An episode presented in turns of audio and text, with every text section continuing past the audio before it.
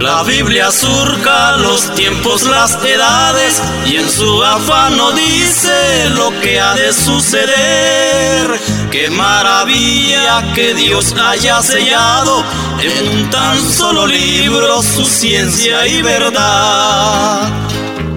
Para mi alma la Biblia es el espejo, en ella me reflejo como un hijo de Dios. Para la iglesia la Biblia es el escudo, también es la bandera de la patria celestial.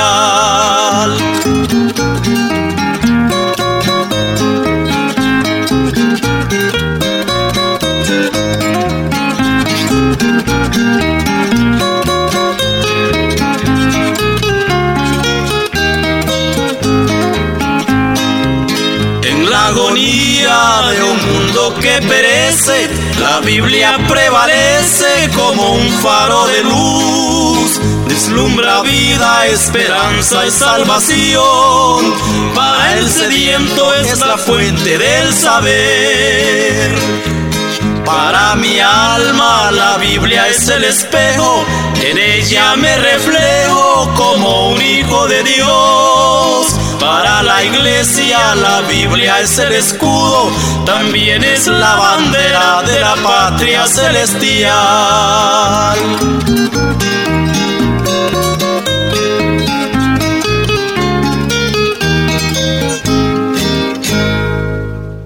Seguimos hacia adelante con este hermoso programa que será de bendición para su vida. Hermano querido, eh, le decimos que pues deseamos a todos bendiciones y que este programa sea de bendición a su vida. El programa ¿Qué dice la Biblia? Con el hermano Andrés Almerón, para toda esa linda audiencia que a esta hora nos sintoniza. Antes de proseguir adelante, vamos a ponerlos en las manos de nuestro Dios. Padre amado, en esta hora venimos ante tu presencia, poniéndonos en tus manos, Padre, para que sea usted quien nos dirija por medio de tu Santo Espíritu Darnos, Señor, el conocimiento y la dirección de tu palabra para hablar, Señor, al pueblo. Que sea de bendición a cada uno de mis hermanos y amigos que nos sintonizan a esta hora. La palabra tuya, mi Dios, es viva. La palabra de tuya es verdad. Tu palabra nos enseña y aún nos eh, abre el entendimiento para poder, oh Dios, hablar y conocer lo que es tu palabra.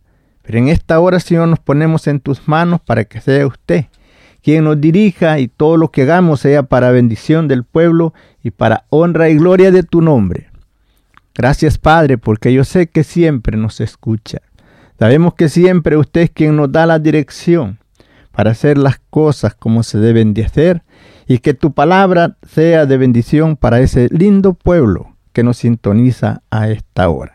Así es mi hermano y amigo, Dios les bendiga ricamente. Estamos leyendo en el libro de Génesis donde esperamos que sea para beneficio y bendición de cada uno de usted, hermano, amigo que nos sintoniza. Siempre el propósito no es de engañar, de confundir a nadie, sino que nos demos cuenta lo que dice la Biblia. Para bendición de cada uno de nosotros entendiendo. Por eso Jesús nos encarga que escudriñáramos la escritura donde nos damos cuenta de algunas cosas que no las sabíamos.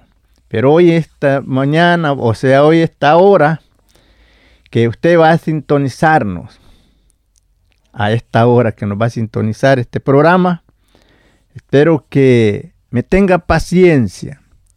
Y si en algo de lo que estoy diciendo usted no lo entiende, por favor me llama me llama y ahí vamos a conversar un poquito.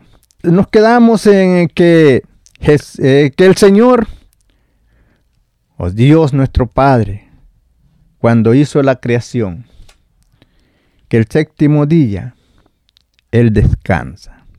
¿Usted está de acuerdo conmigo? Que hizo la obra, que hizo lo que hizo en seis días y que el séptimo día Él reposó. Y entonces vamos a darnos cuenta, después del séptimo día, que el Señor siguió trabajando, haciendo más cosas. Te dirá, pero ¿cómo es eso? Quiero que despertar su entendimiento, su, su intelecto para que se ponga a meditar y lea la palabra y se dé cuenta que el Señor no solamente hizo lo que hizo en esos seis días, sino que Él descansó, como dice la palabra, pero después Él siguió trabajando. Así como usted hoy día te trabaja la semana, le toca el día de descanso, pase ese día de descanso y ya usted no se queda sentado, sino que sigue trabajando. Así Dios, hasta hoy día el Señor sigue trabajando para beneficio de toda la humanidad, cambiando al hombre, regenerándolo, dándole este, protección, cuidándolo, bendiciéndolo y guardándolo. Podemos ver en la palabra que, que vamos a empezar ahí en el versículo 1, en el capítulo 2 de Génesis. Fueron pues acabados los cielos y la tierra y todo el ejército de ellos. Ahí en ese primer versículo que estamos leyendo nos enseña del cielo, de la tierra. Pero cuando nos dice del ejército de ellos, está hablando de lo que está en el cielo, de todas las estrellas, todos los astros, todo lo que hay arriba. Dice el 2, y acabó Dios en el día séptimo la obra que hizo y reposó el día séptimo de toda la obra que hizo. Quiero que piense usted en la palabra que hizo. Dice, y acabó Dios en el día séptimo la obra que hizo y reposó el día séptimo de toda la obra que hizo.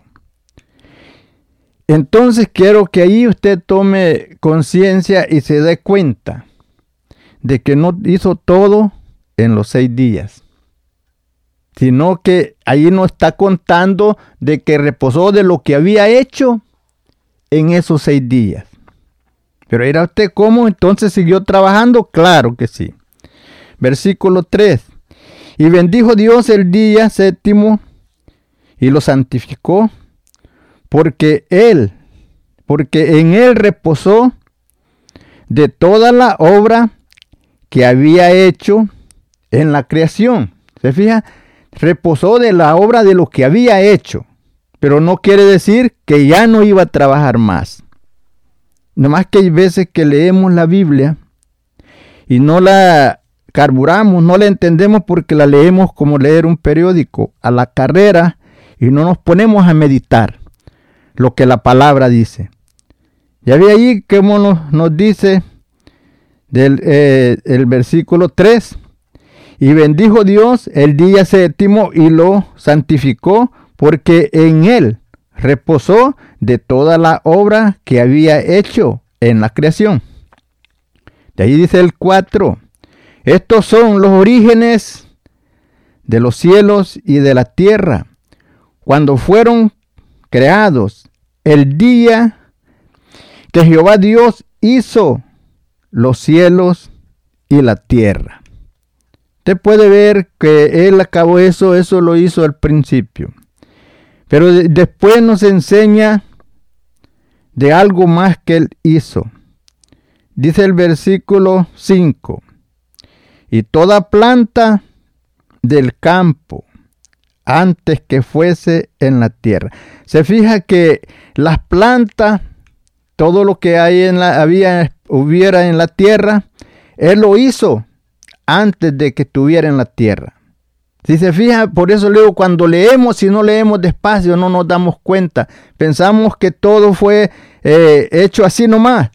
Pero no, lo dice el versículo 5, y toda planta del campo, antes que fuese en la tierra, y toda hierba del campo antes que naciese, porque Jehová Dios aún no había hecho llover sobre la tierra.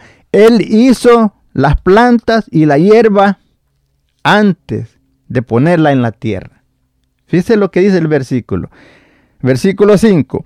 Y toda planta del campo antes que fuese en la tierra ¿Y qué quiere decir? Que Él lo crió. Crió eso, las plantas y la hierba verde las hizo antes que naciesen en la tierra.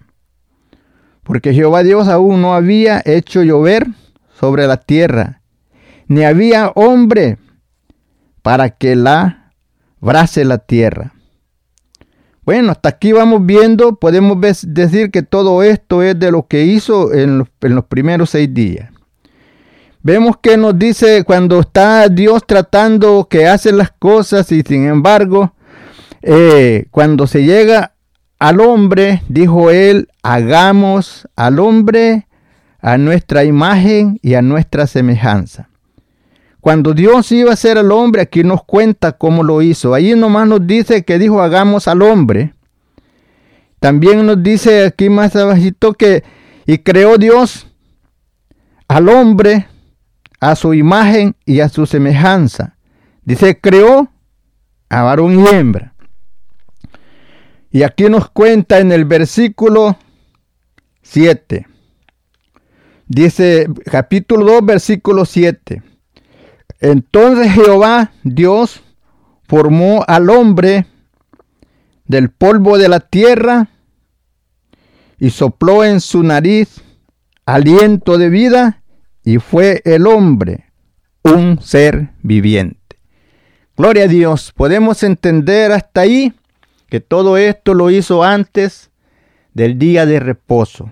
Hizo al hombre, hizo las plantas, hizo todo, bueno, hizo muchas de estas cosas. Pero después usted puede leer en el versículo, darse cuenta lo que dice el versículo 2 del capítulo 1. Capítulo 1, versículo 2 dice, y la tierra estaba desordenada y vacía, y las tinieblas estaban sobre ella, sobre la faz del abismo, y el Espíritu de Dios se movía sobre la haz de las aguas. La tierra estaba desordenada. Usted sabe cuando usted va a edificar una casa. Usted toma el terreno y esa tierra ahí está desordenada, tal vez tiene árboles, tiene pozos, tiene cosas, piedras o algo, y usted tiene que quitar todo eso para después usted formar ahí ese, esa casa. Después de quitar toda la tierra, lo, emparejar, le pone usted ahí la forma donde va a ser el cimiento.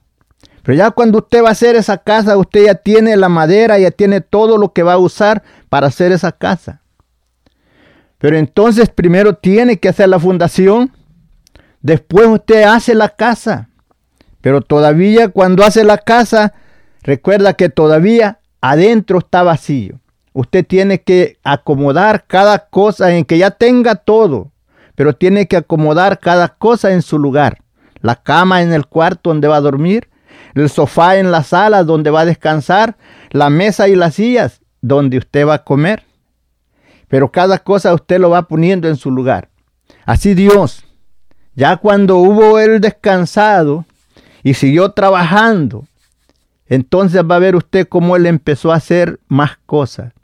No quiero que se me alarme y diga usted, esta es nueva enseñanza. No, está escrito. Lo que pasa que hay veces que leemos la palabra y nos pasamos, leemos como un periódico, no lo detenemos. Tenemos que leerla. Cuando dice escudriñar, quiere que lo lea despacio y que lo medite y que piense, vea qué es lo que está diciendo ahí. Dirá usted, ¿usted cree, hermano? Me va a decir usted que está hablando lo cierto. ¿Está seguro? Claro, claro que sí. Mire, vamos a leer el versículo 8. Ahí es ya cuando esto lo hace Dios el día después de reposo. Dice, y Jehová Dios plantó un huerto en Edén al oriente y puso allí al hombre que había formado. Se fija que ya aquí dice, allá el principio nomás decía, la, produzca la tierra hierba, hágase esto, hágase aquello, pero ya aquí no dijo que se hiciera. Aquí dice, y Jehová Dios plantó un huerto en Edén y puso allí al hombre que había formado. Y en ese huerto nos enseña que hizo, y Jehová Dios hizo nacer Dese cuenta, leímos el versículo 5. Versículo 5 no dice que Dios hizo nacer.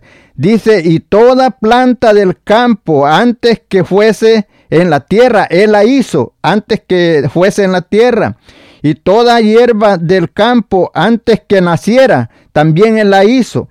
Pero ya aquí no.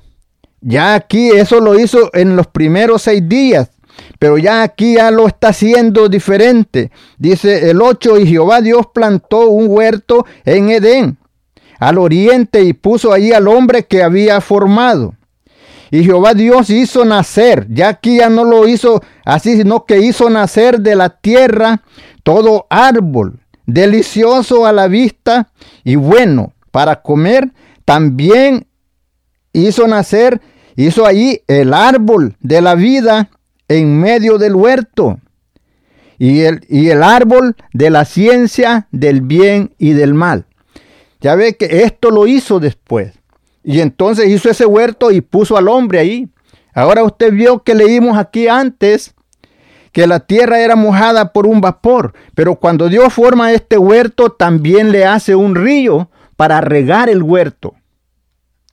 Y cuando hizo la creación no nos enseña que dice que hiciera ríos, separó las aguas de las aguas y la tierra la dejó seca, pero después la mojaba con el vapor que subía de abajo, pero aquí nos enseña cuando hace el huerto también le pone un río, ¿para qué ese huerto? Para regar el huerto. No lo dejó que se mojara nomás con lo que subía de la tierra, sino que hizo el huerto, plantó allí esos árboles y, puso dos árboles dentro de ese huerto.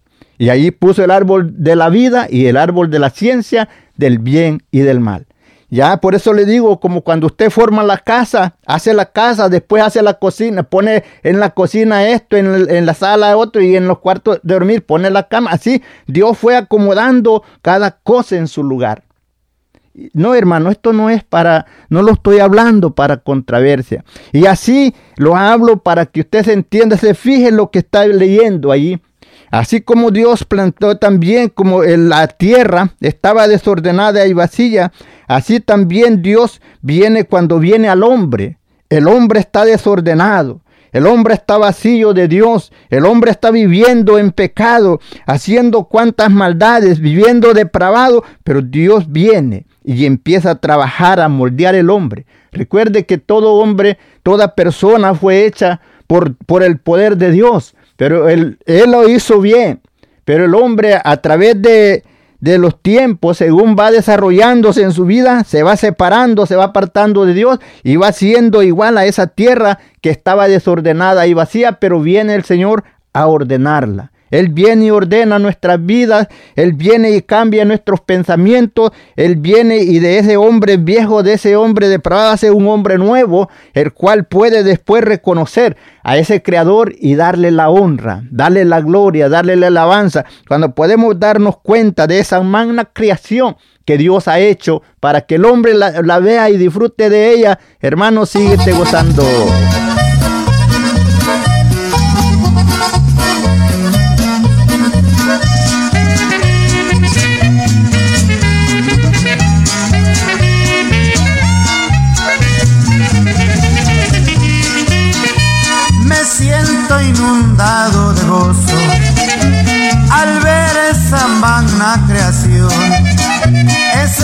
Ese vasto y sublime universo.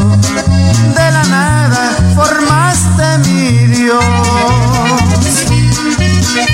Mi Dios me hace sentir seguro, me guía por sendero del bien.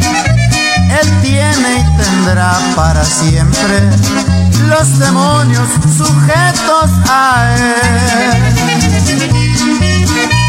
Ese viento fugaz, esa bóveda azul, esos astros que esparcen su luz.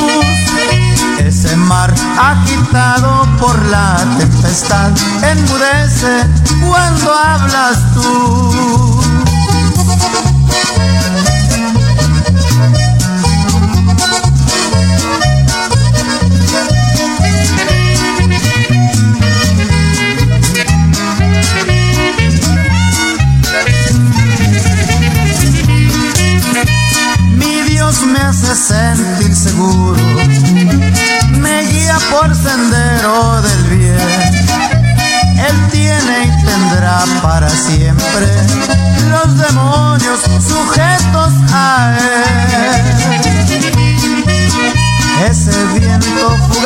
Esa bóveda azul, esos astros que esparcen su luz ese mar agitado por la tempestad enmudece cuando hablas tú.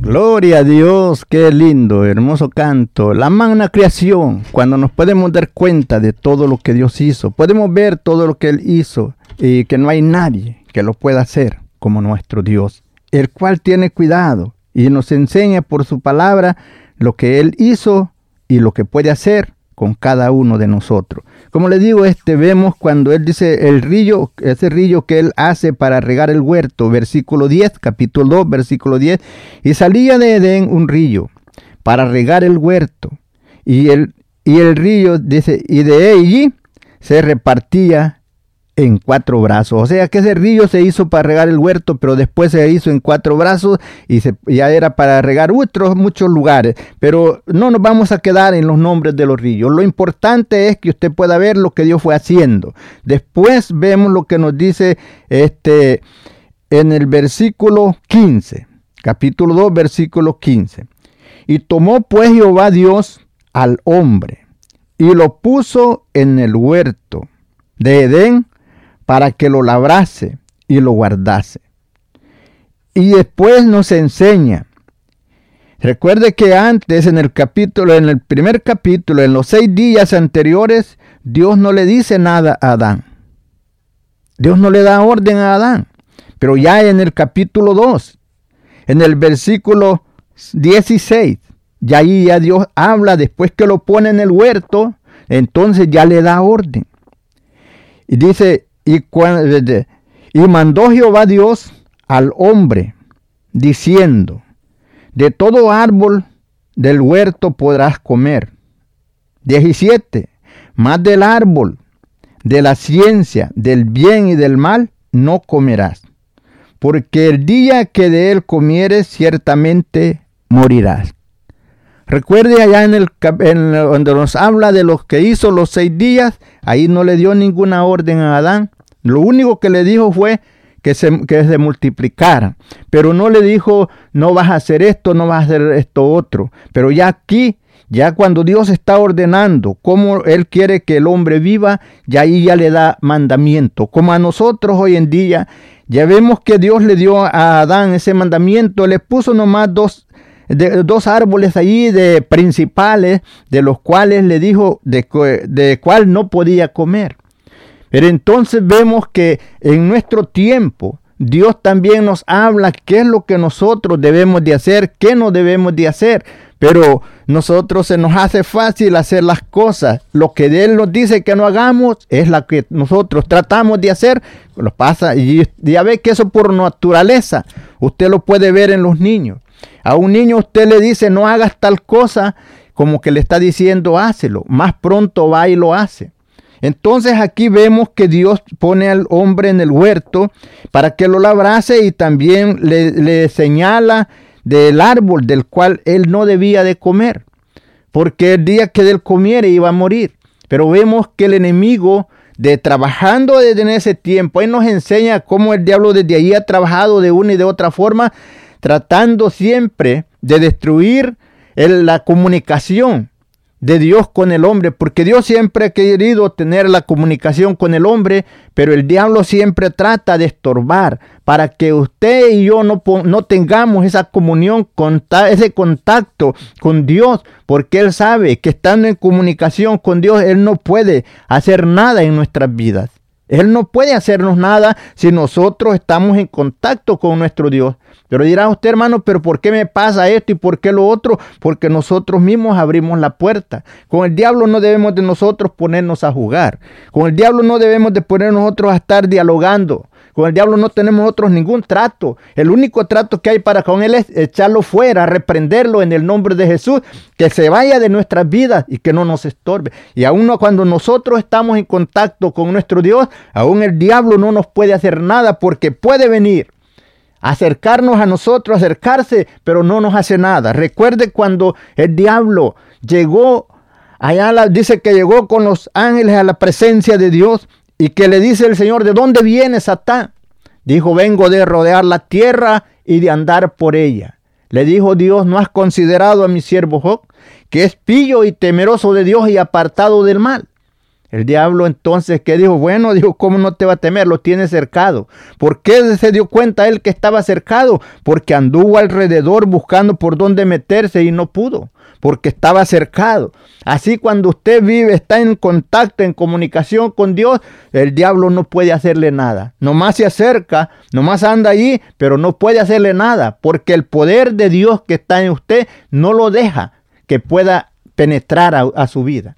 Y es por eso vemos que Dios tratando con el hombre, ya le dice que no fuera a comer del árbol, de la ciencia, del bien y del mal, porque el día que de él comieren, él iba a morir.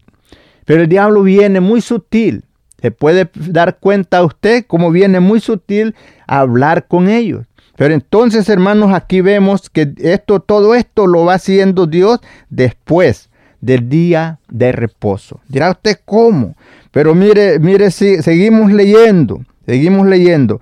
Bueno, el versículo 7 nos dice, más, más del árbol de la ciencia del bien y del mal no comerá, porque el día que de él comiere ciertamente morirá. El 18. Y dijo Jehová Dios, no es bueno que el hombre esté solo, le haré ayuda idónea para él. Entonces aquí usted se puede dar cuenta que Adán estaba solo. Estaba solo y había pasado lo del los seis días, ya habían pasado. Entonces ve Dios dice que no es bueno que el hombre esté solo. Puede ver, después de eso nos enseña que Dios trajo todos los animales hacia donde estaba Adán para que les pusiera nombre. Y cuando Él les pone nombre a todos, por lo cual el nombre que tienen hasta hoy día es el nombre que Él les puso. Pero cuando Él hace esto, Él todavía estaba solo. Todavía no tenía esa compañera idónea, esa compañera para que le ayudara, para que estuviera con él. Por eso, hermanos, le digo, eh, Dios no hizo todo en los primeros seis días. Él siguió trabajando y sigue trabajando cada día. Por eso nos enseña que dice que Él está, sus ojos están así contemplando a toda la tierra. Sus oídos están atentos al clamor de los justos. Porque si él, él no está desocupado, Él siempre está ocupado, Él siempre está viendo qué, qué va a hacer para su bien, qué va a hacer para ayudarlo a usted, cómo va a protegerlo acá, cómo va a protegerlo allá. Él está esperando, Él sabe cómo hacerlo, pero está esperando que usted le llame. Está esperando que usted se comunique, por eso le ha dado ese libre albedrío para que usted se dé cuenta que hay un creador, y que Él está dispuesto a ayudarlo, que Él está atento para escuchar su voz, pero Él quiere siempre tener esa comunicación con usted. Ahí depende de usted si quiere tener esa comunicación con Él. Porque vemos que el enemigo siempre va a venir a estorbar a su vida Tal vez a decirle no es para tanto. ¿Para qué te, te, preocupas tanto? ¿Por, ¿Por qué tanta iglesia? ¿Por qué tanto lees la Biblia? ¿Por qué te pones, andas cante y cante? ¿Por qué dices que Diosito aquí, que Dios allá? Hermano, esa comunicación debe de estar en usted cada día. Dios le dijo a Josué, mira que te mando, que se esfuerces, que seas valiente para poner por obra todo lo que está escrito en este libro de la ley. Y cuando tú hagas eso, le dijo, nadie te podrá hacer frente en todo lo que emprenda. Porque yo así como estuve con Moisés, estaré contigo. Y el Dios de Moisés, el Dios de Josué, ese es el Dios de nosotros. Él, él quiere tener esa comunión con usted. Hermano querido, si así como Adán se le dijo que no tomara de esa fruta de ese árbol y que no comiera, así también a nosotros nos enseña que nos apartemos de toda especie de mal, que nos apartemos de toda concupiscencia, que nos apartemos de toda maldad, que eh, no nos pongamos si el, el, árbol estaba ahí, para él no se debía de acercar a ese árbol, estaban los otros árboles donde él podía comer el fruto que le era de bendición, lo cual ya Dios había plantado en ese huerto de muchos árboles de fruta y también el árbol de la vida. Pero vemos que el enemigo siempre viene para estorbar. El hombre sin Cristo está como estaba la tierra, desordenada y vacía. Ve que la tierra estaba en tiniebla. Así está el hombre cuando no ha recibido al Señor en su corazón está en tiniebla. Por eso mira que todo lo que es el Evangelio lo mira como una cosa aburrida, lo mira como una cosa que no tiene importancia, lo tiene como que es locura porque para él esto está en tiniebla. No ha podido ver eh, la grandeza de Dios y el amor de Dios para con él. Y por eso el hombre piensa, eh, no es para tanto. ¿Para qué yo me voy a acercar a, las cosas de Dios? Yo estoy mejor así, viviendo en esa vida de alegría, de concupiscencia. Pero Dios siempre llamando al hombre, queriendo tener comunicación con él. Por eso aquí le dice a él, no comas de la fruta del árbol de la ciencia del bien y del mal, porque el día que del comas vas a morir, le quiso decir, vamos a ser separados. Va a haber separación entre tú y yo. Y es así cuando podemos ver que el hombre se siente desnudo. ¿Por qué? Porque desobedeció la voz de Dios. Se siente avergonzado. ¿Por qué? Porque hizo lo que se le había dicho que no hiciera. Pero como le digo, este mandamiento Dios se lo dio después de los seis días. No se lo dio en los primeros seis días, se lo dio después del día que reposó.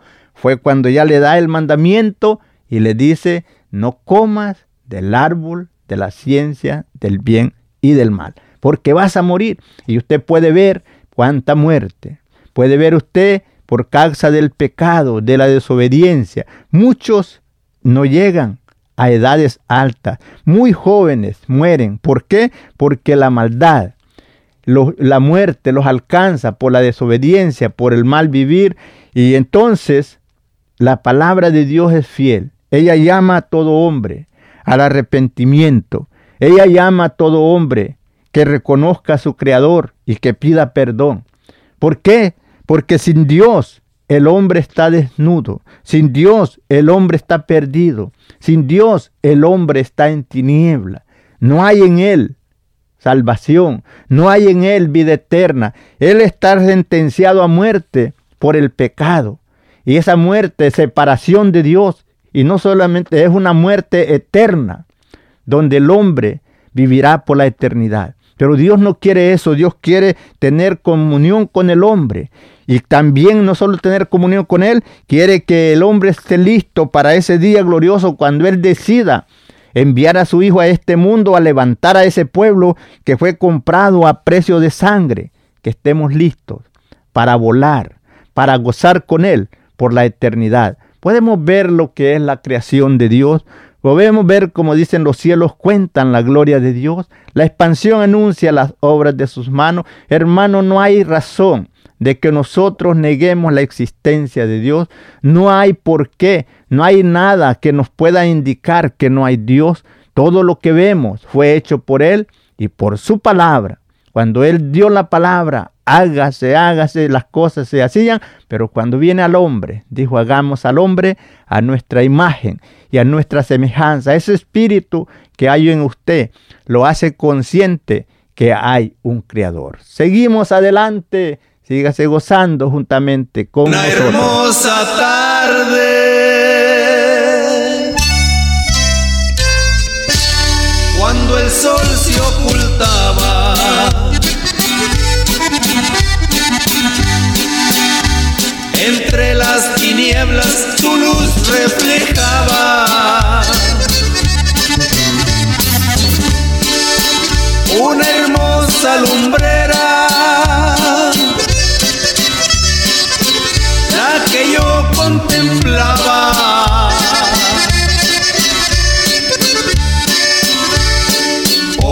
Que hizo mi Dios para que a mí me alumbrara. Él hizo la luna, hizo la luna, también las estrellas.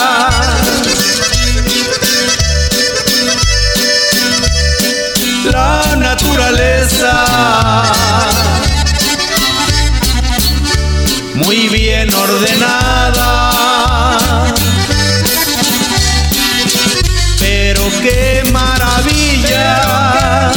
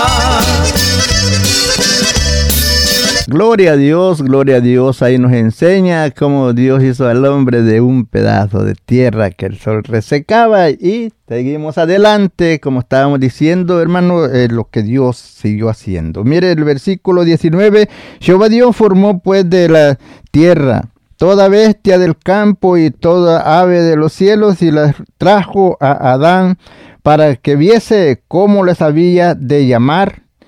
Y todos los todo lo que Adán llamó a los animales vivientes, ese es su nombre. Versículo 20.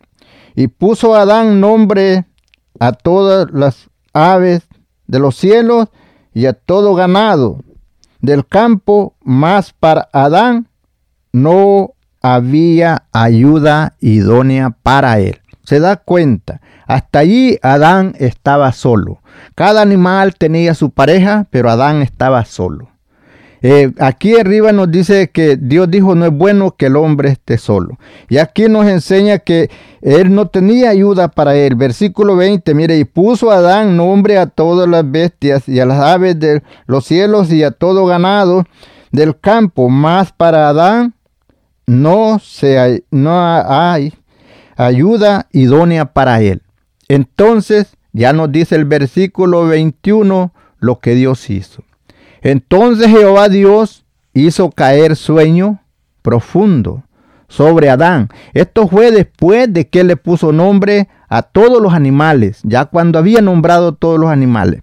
Entonces Jehová Dios hizo caer sueño profundo sobre Adán, y mientras éste dormía, tomó una de sus costillas, dice, y cerró la carne en su lugar, y de la costilla que Jehová Dios tomó del hombre, hizo una mujer y la trajo al hombre.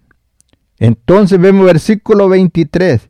Dijo entonces Adán, esto es, ahora, hueso de mis huesos y carne de mi carne, esta será llamada varona, porque del varón fue tomada.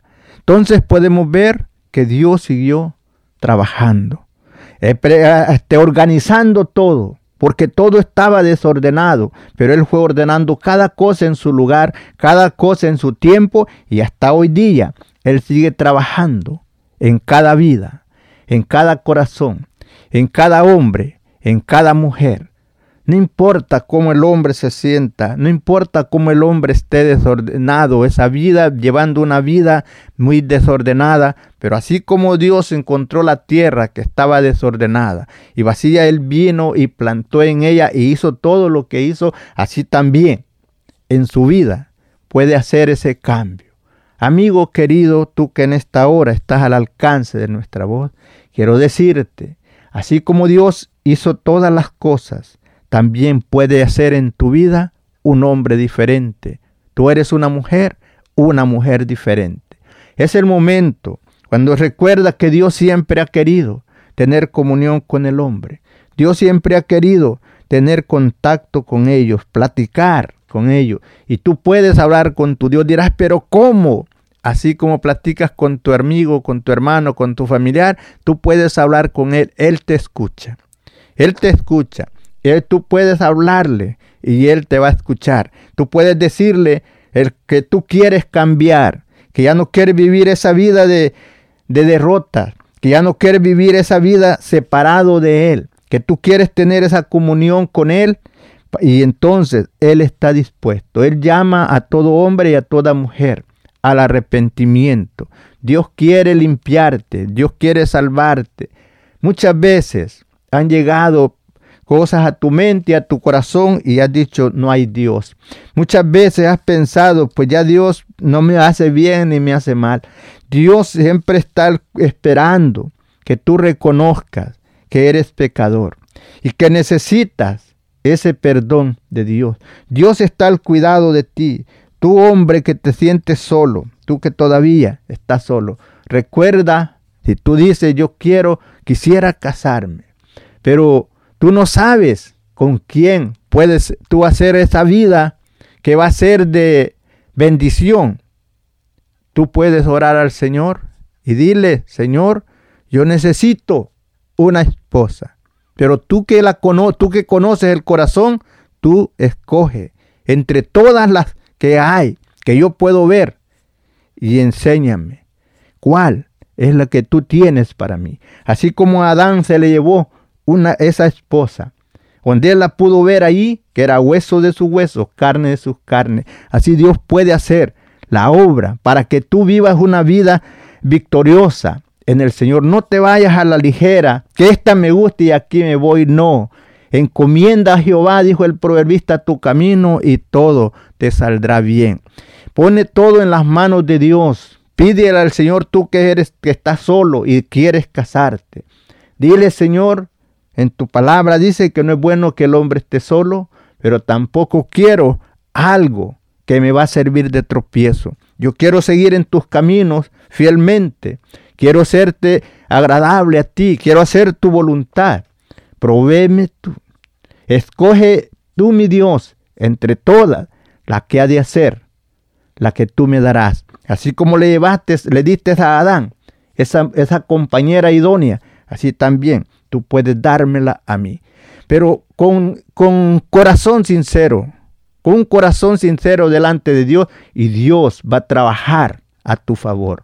Él conoce todo, Él sabe cómo hacerlo. Tú puedes ver las, todas las personas, pero tú no puedes ver el corazón. Pero Dios ve el corazón y ve el deseo, ve tu propósito, ve tu, tu, tu inteligencia, ve lo que tú quieres, lo mejor para ser fiel en su obra.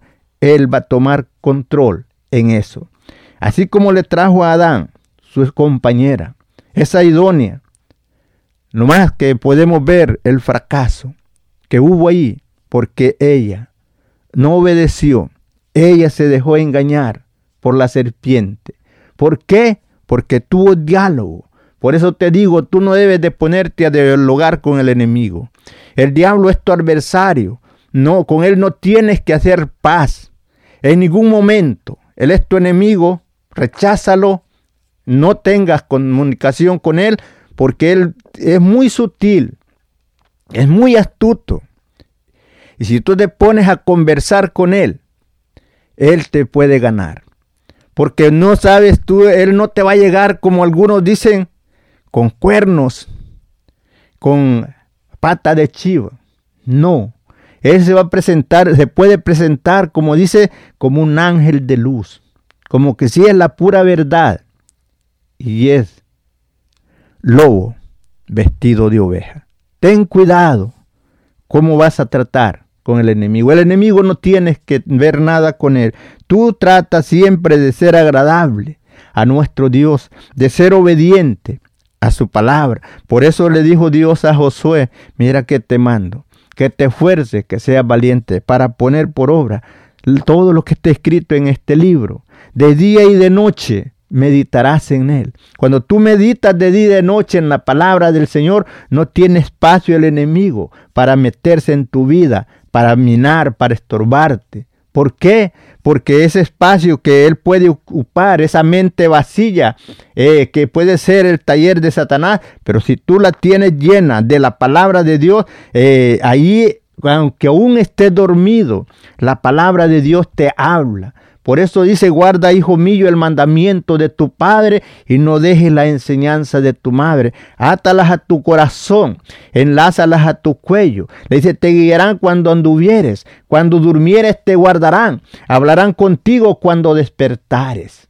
¿Por qué? Porque la palabra es el mandamiento, es antorcha y la enseñanza es luz, camino de vida, la reprensión de la enseñanza. El temor a Dios es muy necesario cuando tú temes a Dios, no es que le vas a tener miedo. No es que le tengas miedo. Cuando se habla del temor a Dios, aquí podemos ver que a ellos aquí les faltó temer a Dios, porque dejaron que el enemigo tomara ocasión y dejaron por un lado la palabra que Dios les había dicho, no comerás. Pero ellos comieron, dejaron por un lado la palabra. Y es así cuando nosotros vemos que en la palabra nos enseña que la palabra es como un espejo donde nosotros nos podemos ver. Pero nos enseña el apóstol, nos enseña Santiago. Santiago dice que aquel hombre que, que lee la palabra, la oye, pero no la hace, lo compara a aquel hombre que se ve en un espejo. Pero que cuando se aparta de allí, se le olvida qué tal es y tiene que volverse a ver. Pero qué bueno es que si te ves en la palabra, para que te quites aquellas cosas que tienes enfrente, que te estorban, que quitan tu visualidad, que no te dejan ver bien o que ven que te veas mal. Así como cuando tú te estás tocando algo, tal vez tienes aceite en las manos, te, te tocas eh, las mejillas te toca la nariz y miras ahí que cuando te ves en el espejo, ah, aquí está manchado, me barré de aceite, ¿qué haces? Vas y te limpia. Así es la palabra. La palabra viene para enseñarte los errores y para enseñarte no para que te alejes, sino para que vayas y te limpies. ¿Por qué? Porque lo que te puede limpiar es la palabra, lo que te limpia es por la sangre de Jesucristo, pero cuando tú reconoces la falta y vienes y te presentas delante de Dios diciéndole, Señor, He fallado aquí, perdóname. Por eso vemos que Dios le habla por medio de, los profetas, Dios le habla al pueblo. Vemos allá cuando nos habla en segunda de Crónicas 7:14, si se humillare mi pueblo, sobre el cual mi nombre es invocado, y buscar en mi rostro, y se apartare del mal camino, entonces yo perdonaré su pecado. ¿Cuándo Dios te va a perdonar? Cuando tú te arrepientes y vienes delante de Él con un corazón arrepentido no, dispuesto a seguir haciendo las mismas maldades. Entonces seguimos leyendo. Dijo entonces Adán, esto es, ahora, hueso de mi hueso y carne de mis carnes. Esta será llamada varona, porque del varón fue tomada. Dice ahí, por tanto, dejará el hombre a su padre y a su madre y se unirá a su mujer y serán una sola carne. Vemos la palabra. Y estaban ambos dos desnudos, Adán y su mujer, y no se avergonzaban. ¿Por qué? Dios los había hecho eh, perfecto. Dios los había hecho eh, porque ellos eh, no podían distinguir la desnudez porque no había malicia en ellos, no había aquella mente depravada para pensar mal, ponerse a pensar cuántas cosas, sino que ellos vivían tranquilos, así como un niño. Usted ve un niño una niña chiquititos, ellos andan jugando y pueden andar desnudos y en ellos no hay ninguna malicia, juegan como si tal no hay nada. Pero entonces ya ahí vemos que el hombre cuando desobedeció, el hombre y la mujer pudieron ver que estaban desnudos. Así usted, si puede ver eh, que algo se avergüenza de presentarse delante de Dios, busque la solución. La solución es Cristo Jesús. Él es quien puede perdonar su pecado. Él es el que vino como mediador entre Dios y el hombre. Así como Dios vistió a estas personas. Dios vistió a Adán y a Eva para cubrir su vergüenza. Así Dios, por medio de su Santo Espíritu, por el sacrificio de Jesús en la cruz del Calvario, puede ser usted vestido y sobrevestido con esa sangre gloriosa y ser limpiado para poder tener el derecho y poderse presentar delante de Dios con un corazón arrepentido.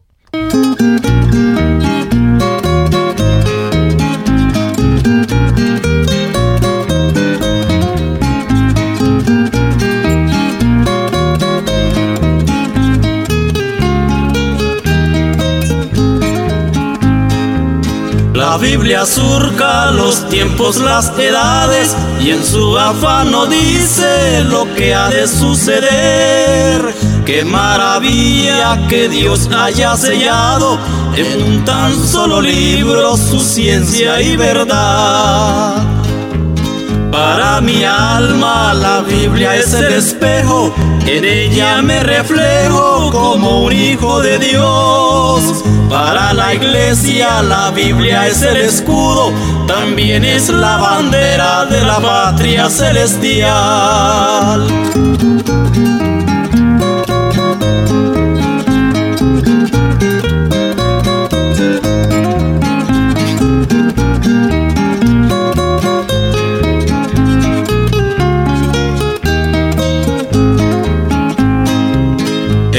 Agonía de un mundo que perece, la Biblia prevalece como un faro de luz. Deslumbra vida, esperanza y salvación. Para el sediento es la fuente del saber.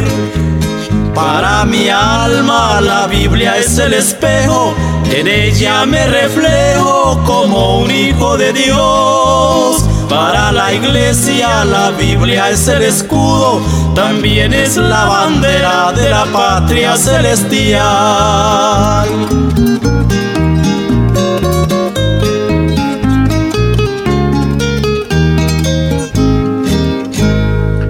Gloria a Dios, gloria a Dios. Ahí quedó ese hermoso canto, como nos enseña la Biblia y que es el programa que estamos escuchando. ¿Qué dice la Biblia? Donde nos podemos dar cuenta de todo lo que Dios fue haciendo y lo que Dios ha hecho y las bendiciones que hay cuando nosotros caminamos en la obediencia de la palabra. Estamos viendo todo lo que Dios hizo y siguió haciendo.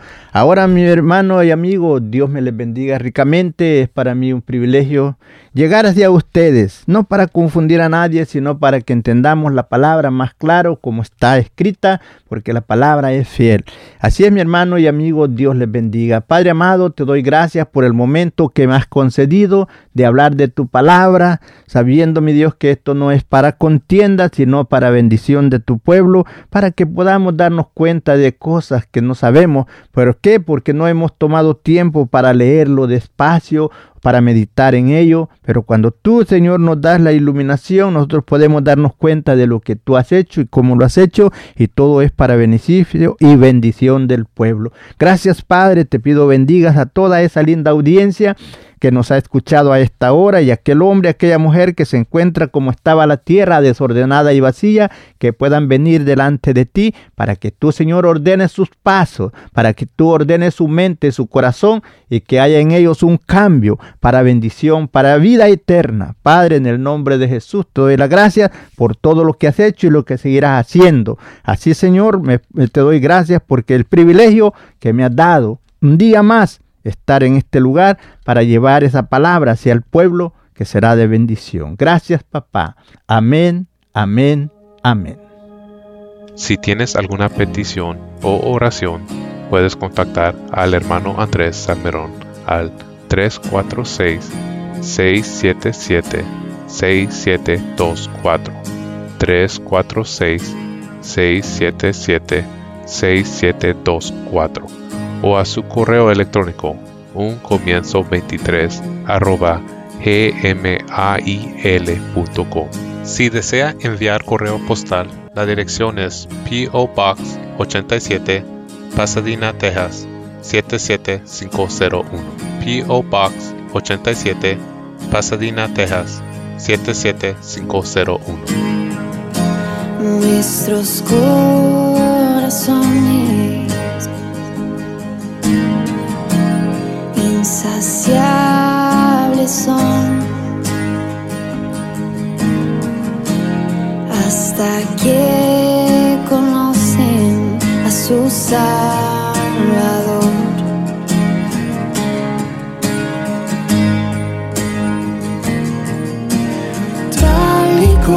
Somos, nos amó. Hoy nos acercamos sin temor. Él es el agua que a ver nunca más tendremos sed. Jesucristo hasta, Jesucristo hasta castigo recibió y su herencia me entregó. Jesucristo basta, Jesucristo basta.